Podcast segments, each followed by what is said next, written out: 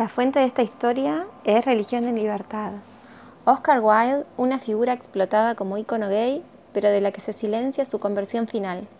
Esto ocurre por el silencio y la censura que se ha realizado sobre su lucha interior y su conversión al catolicismo.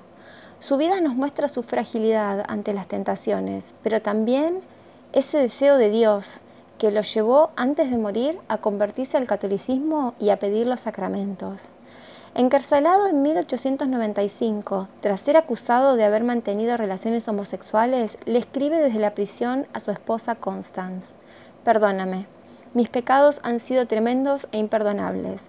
Wilde se avergüenza de su vida pasada, anhela la regeneración, hace que le lleven un evangelio, los escritos de los cardenales ingleses Newman y Manning, la historia de los papas, y proyecta escribir, una vez haya salido de la cárcel, algo sobre San Francisco, como queriendo reparar su salvaje persecución del placer que seca el cuerpo y el espíritu.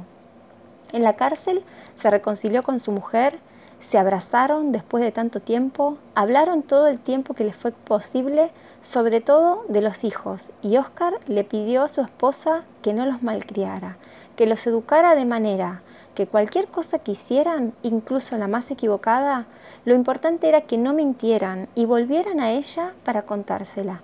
Solo así les podría enseñar qué era la redención.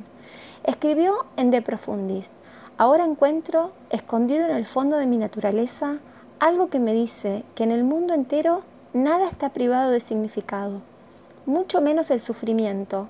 Ese algo escondido en el fondo de mi naturaleza, como un tesoro en un campo, es la humildad. Es la última cosa que me queda y la mejor de todas, el descubrimiento final al que he llegado, el punto de partida para una nueva evolución. El catolicismo es la única religión en la que moriría, había dicho después de salir de la cárcel, y ahora, por una vez en su vida, quería mantener su palabra. Toda su vida había vacilado, mientras a su alrededor sus amigos, uno detrás de otro, se convertían. Robbie, Gray, Bersley y por último su hijo. Como le sucedió a Baudelaire, Verlaine, Rimbaud y Hustmans, cuya novela A Contrapelo está considerada la Biblia del esteticismo y que más tarde se convertirá en oblato benedictino, marcados todos en mayor o menor intensidad por una fuerte relación con la fe religiosa, no se puede entender a Wilde si no nos remontamos a su pregunta, ¿Son los placeres del mundo, los frutos terrestres, los que sacian el hambre del hombre?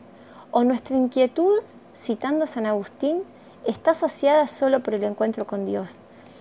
A continuación citamos algunas frases de De Profundis, escrito cuando el poeta ya no estaba en la escena pública, sino debajo del pedestal, lugar en el que él mismo había querido estar para ser, por sí mismo, el sentido de su propia vida, escrito cuando en lugar de los placeres sensuales y la disipación solo quedaba dolor y soledad, cuando el intento de construir una vida espléndida, más allá del bien y del mal, como si Dios no estuviera y todo fuera lícito, reveló ser un fracaso.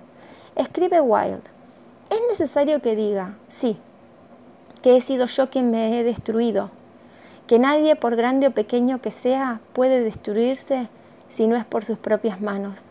Estoy dispuesto a decirlo y estoy preparado para confesarlo, aun cuando ahora tal vez no se me quiera creer. Sin ningún tipo de compasión, sostengo contra mí mismo la implacable acusación. Por terrible que haya sido el mal que el mundo me ha causado, más terrible ha sido el que me causé a mí mismo. Me dediqué al ocio, me convertí en un dandy, en el árbitro de la elegancia, me rodeé de caracteres pequeños y espíritus mezquinos. Dilapidé mi propio genio y encontré una extraña alegría malgastando una juventud que creía debía ser eterna. Cansado de vivir en la cima, descendí voluntariamente al abismo, buscando nuevas sensaciones. La perversidad pasó a ser en el ámbito de la pasión lo que la paradoja había sido en el ámbito del pensamiento. Por último, el deseo se convirtió en enfermedad o en una locura o en ambas cosas. Dejé de preocuparme de la vida de los demás. Gocé donde se me antojó y seguí adelante. Olvidé que cada pequeña acción cotidiana forma o destruye el carácter y que en consecuencia un día tendremos que gritar desde el tejado al mundo entero lo que hemos hecho en la intimidad de la alcoba. Perdí el control sobre mí mismo y no conseguí dominar mi alma y la ignoré. Permití que el placer gobernara mi vida y acabé sufriendo esta terrible vergüenza. Ahora solo me queda una cosa, la absoluta y perfecta humildad.